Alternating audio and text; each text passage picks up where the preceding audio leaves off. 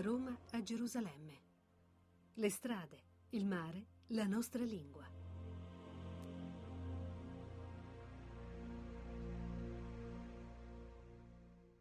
Benvenuti, un saluto da parte di Barbara Aurizzi. E un saluto anche da parte di Lorenzo Sganzini. Noi siamo qua oggi pronti a raccontarvi quella che poi è la nostra ultima tappa di questo pellegrinaggio che è partito da Roma, che arriverà fino a Gerusalemme, che eh, cambia comunque conduttori e cambia radio. Eh, ve l'abbiamo raccontato negli ultimi sei giorni e noi purtroppo siamo arrivati all'ultima tappa, quella che è partita a Solopaca e che ci ha portato oggi al nostro arrivo, che poi è Benevento.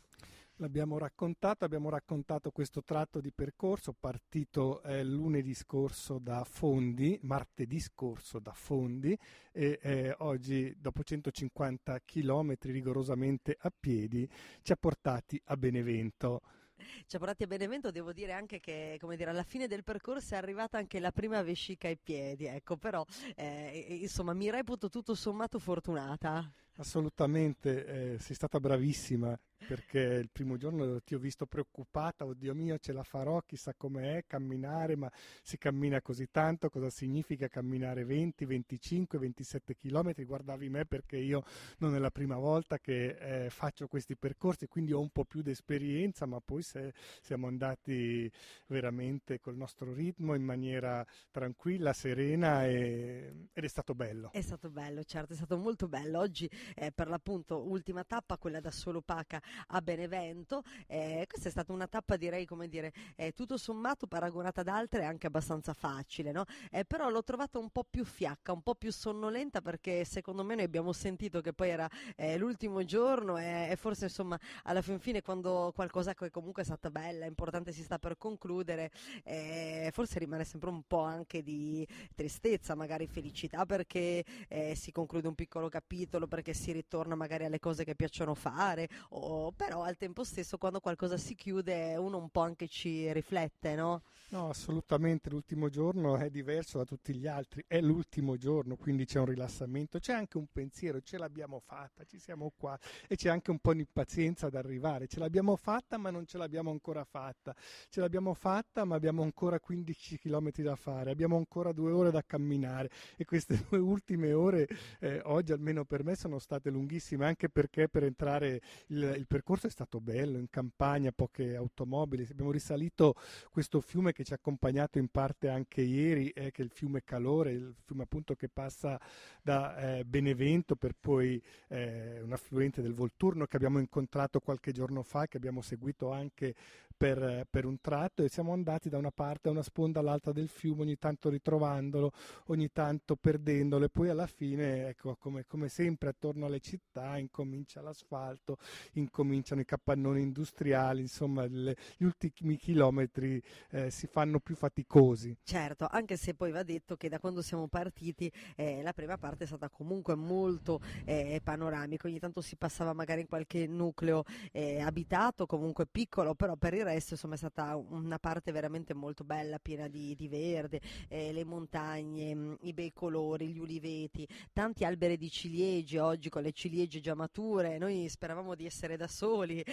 per poterle assaggiare queste ciliegie, però insomma non, non abbiamo osato. E poi questa fine. cosa delle ciliegie, perché le ciliegie abbiamo già incontrate qualche giorno fa, ma non erano ancora mature. Evidentemente i giorni passano camminando e forse stiamo andando anche più a sud e quindi eh certo. eh, la maturazione arriva prima. Oggi erano rosse rosse, eh, c'era appunto il rosso delle ciliegie e il rosso dei, dei papaveri che hanno così eh, colorato direi insomma assolutamente. Il giallo delle ginestre e il giallo delle margherite, questi erano i colori che ci hanno accompagnati, una campagna che eh, molto bella, molto anche ben tenuta, lavorata eh, e questa è stata per me una sorpresa, questa era una zona alluvionale, poi eh, ci sono state le grandi bonifiche del secolo scorso, eh, io ho letto un libro, non abbiamo mai parlato di libri in, questi, ehm, in, queste, in questo viaggio, in questa settimana, ma un libro che io prendo quando giro per l'Italia è un libro degli anni 60, il viaggio in Italia di Parigi Parisi che è stato qui proprio a Benevento e,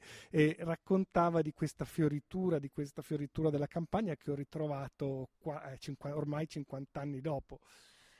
Beh, un percorso appunto dicevamo molto bello, soprattutto in quella che poi è stata la, la, la primissima parte eh, del, del, viaggio e poi invece come ovviamente quando ci si avvicina a quella che poi eh, è una città, ovviamente il paesaggio cambia, ehm, si sentono meno eh, come dire gli, gli, uccellini cantare, però al tempo stesso... Il signore eh, l'altro giorno ci ha detto sentite che silenzio, qui si sente solo il canto du cardellino, ci ha detto. Questo è quanto ci ha detto in effetti e dopo invece ci siamo avvicinati avvicinati all'autostrada, abbiamo iniziato comunque a vedere i treni che, che passavano, insomma eh, abbiamo sfiorato un po' eh, la zona industriale, però abbiamo visto anche come dire piccoli elicotteri che atterravano oggi. Sì, forse sì, perché siamo passati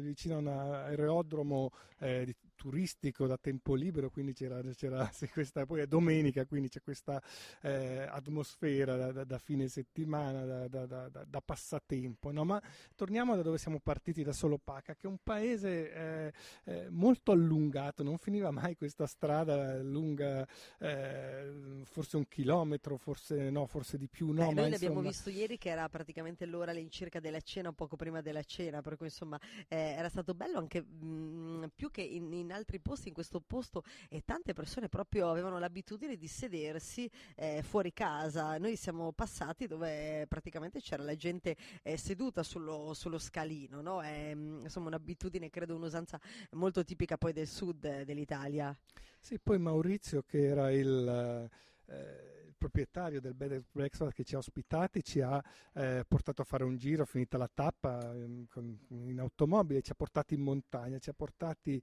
sopra il paese, abbastanza in alto, dove c'è, questa è una zona d'acqua, dove c'è una, un acquedotto e lì ci ha fatto vedere eh, un'opera... Un intervento artistico del, di Mimmo Paladino che è l'artista che è proprio di queste parti. No? La, la, la, la, roccia dove, da dove entra la galleria dell'acquedotto è stata come dire, ripulita e ricoperta di piccole pietre, adesso non ricordo più cosa erano, ma piccole pietre blu. Eh, quarzo, eh, mi pare fosse, si trattasse comunque del quarzo, eh, che comunque mh, mm, noi ci siamo stati proprio nell'ora più bella, quella del, del tramonto, no? per cui eh, mh, queste, queste, pietre comunque si colorano con eh, il sole, con il, con il, tramonto e noi abbiamo proprio avuto modo di vedere una vista veramente panoramica perché eravamo molto in alto, eh, c'era appunto questa opera, questo acquedotto e, e, poi avevamo una vista veramente molto molto bella. Sì, ecco. sì, ed era strano vedere quest'opera in mezzo un po' al nulla perché questa strada stava proprio in mezzo alla montagna e ehm, in mezzo alla parete di quarzo eh, Paladino ha eh, realizzato una de- delle sue statue caratteristiche a forma di birillo, uomini a forma di birillo, non raddomante con eh, dei de- de legnetti che si dipartivano. Ci ha detto eh, appunto Maurizio che eh, in certi momenti quando l'acqua scende sulla parete si, si, si formano degli effetti arcobaleno che si vedono anche dall'altra parte della valle, dal fondovalle, da molto lontano. Certo, beh, veramente comunque è stato un colpo, come dire, d'occhio veramente m- molto molto bello questo. Comunque ritornando invece al nostro viaggio, alla nostra tappa che è partita eh, questa mattina, noi siamo partiti comunque eh, da mh, mm, un villaggio delle zone che abbiamo trovato che erano anche addormentate perché poi comunque si è sempre trattato eh, della domenica, per cui non c'era quella vitalità che abbiamo visto invece ehm, al, al, sabato, comunque insomma il giorno, eh, il giorno precedente. Ecco, comunque primissima tappa dicevamo in mezzo alla natura in mezzo eh, al verde, soprattutto ai fiori, eh, a, a, come dire, agli animali che abbiamo visto, ai tanti cani, perché ehm, molto spesso siamo stati, come dire, eh, diciamo accompagnati per dei percorsi eh, più o meno grandi da dei cani che uscivano dalle abitazioni e che così un, un pochino ci, ci, ci, accompagnavano, a volte magari anche eh, in, a me in modo particolare un po' anche spaventata, no? Dio speriamo che non mi morda questo cane, però insomma è andata bene, ecco diciamo, in tutti questi sei giorni. Sì, visto che siamo anche in sede di bilanci, devo dire che è andata bene con i cani, ma è andata bene in generale con questo percorso. Questo è, una, è un percorso meno frequentato della Francigena del Nord, quella che porta a Roma, ma eh, almeno per la, la, la, via che abbiamo seguito noi è un percorso molto, molto praticabile, molto discosto. Certo c'è qualche tratto lungo le strade trafficate, ma è, si, si cammina veramente strade quasi sempre in aperta campagna, non ci sono problemi di, di recinti, di, di proprietà provat- private da attraversare, qualche cane, ma insomma è molto piacevole, è un percorso veramente che eh, vale la pena di fare. È forse un percorso meno segnato da quelle, eh, da, da quelle testimonianze del cammino del pellegrinaggio. Si vede che da qui comunque passavano meno pellegrini di quelli che dal nord andavano a Roma, eh, così come si vede che l'impronta romana della strada eh, resta ancora oggi quella, eh, quella più forte eh, e quindi a volte ci si, ci, si, si, si, perde un po' la memoria di quello che si sta facendo in qualche modo, almeno per me è molto importante certo, trovare dei simboli. Certo, però nell'arco delle ultime due giornate le abbiamo trovate, abbiamo finalmente trovato anche le indicazioni di via Francigena del Sud e anche oggi comunque c'è, eh, c'è capitato che ci ha riportato un po' anche alla realtà perché ovviamente camminando ci si perde a volte, ci si perde a guardare, ci si perde ovviamente nelle proprie riflessioni, nei propri pensieri, però trovi questa insegna eh, con la scritta scritta e ti ricorda anche mh, mm, qual è il tuo, il tuo, percorso, il tuo cammino, magari eh, il tuo obiettivo. Sì, anche la mia impressione è che questi simboli si stiano intensificando andando avanti. Ieri abbiamo ricordato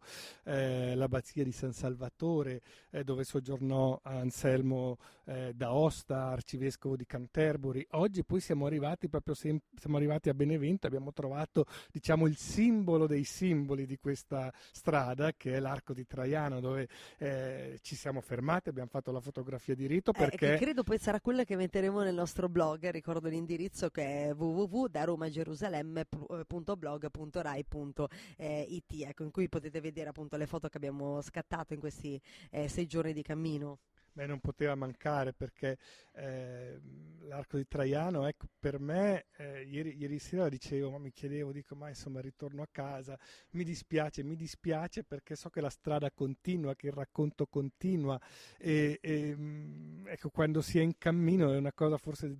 non facile da trasmettere agli ascoltatori, ma ecco, si, si è immersi in questo mondo, in questo ritmo, in que- negli incontri che si fanno lungo la strada. E quindi avevo l'impressione di un'avventura speciale spezzata a metà in qualche modo. Ecco, oggi arrivando qui a Benevento, arrivando sotto l'arco di Traiano, quindi eh, ricordo che l'arco di Traiano segna l'inizio dell'Appia Traiana, cioè dell'Appia che, della strada che Traiano ha disegnato, che da qui porta a Brindisi, la strada diciamo più diretta che per, per andare a Brindisi. Ecco, quindi eh, ho, ho, anche avvertito il compimento di un percorso. Certo, no, in effetti era, come dire, credo sia stato poi fondamentalmente un bellissimo arrivo questo, eh, insomma, eh, ti ritrovi un arco, cosa c'è di, di più bello ad attenderti, no? a segnare poi la fine praticamente eh, del percorso? Assolutamente l'entrata a Benevento. Poi Benevento è una città, adesso l'abbiamo vista ancora poco, è una città che è stata eh, molto ricostruita, quindi non, non, non, noi non abbiamo ancora avvertito un tessuto storico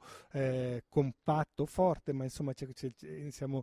siamo, abbiamo, passato, eh, abbiamo attraversato il fiume sull'ultimo ponte, un ponte romano addirittura. Eh, del primo secolo a.C. Ecco. Sì. Poi, poi, abbiamo incontrato il Duomo, abbiamo l'obelisco. Poi, certo, abbiamo subito trovato questa via Garibaldi che poi effettivamente ci ha permesso di vedere come dire tantissimi anche eh, palazzi, l'obelisco ne- neo-egiziano e poi subito dopo abbiamo trovato l'arco di, di Traiano per cui insomma ci siamo subito poi viste... Santa Sofia, un altro simbolo importante, questa chiesa eh, longobarda, eh, tra l'altro un monumento diciamo riconosciuta come patrimonio mondiale dell'umanità eh, che, che, segue le dimensioni eh, in scala di Santa Sofia e che ci riporta queste geografie che legano luoghi molto diversi attraverso queste strade che noi stiamo percorrendo e certo, mm, eh, beh, insomma direi un bellissimo modo poi alla fin fine per concludere il nostro percorso. È, oggi è stata la nostra ultima tappa perché insomma è arrivato il momento anche dei saluti e dei ringraziamenti, credo, eh, a tutte le persone che comunque ci hanno permesso di poter compiere questo, eh, questo mm, percorso, di poter eh, eh, vedere tanti bei paesaggi, vedere comunque tanti posti. Eh, io volevo ringraziare quelli che sono stati i nostri compagni di viaggio in questi giorni, che poi sono Giovanna Savignano e Maurizio Lepri, che e insomma in modo particolare abbiamo vissuto questa avventura con, con loro. Eh, vorrei ovviamente ringraziare te, eh, come dire, il pellegrino con cui io ho compiuto questo viaggio e poi volevo ringraziare tutte le radio coinvolte, anche Radio Capodistra che è la mia radio che comunque mi ci ha mandato a fare questa bella esperienza. Io ringrazio te e eh, tra- passo il GPS a Sergio Valzania e a Giuliana Engel che cammineranno con voi domani.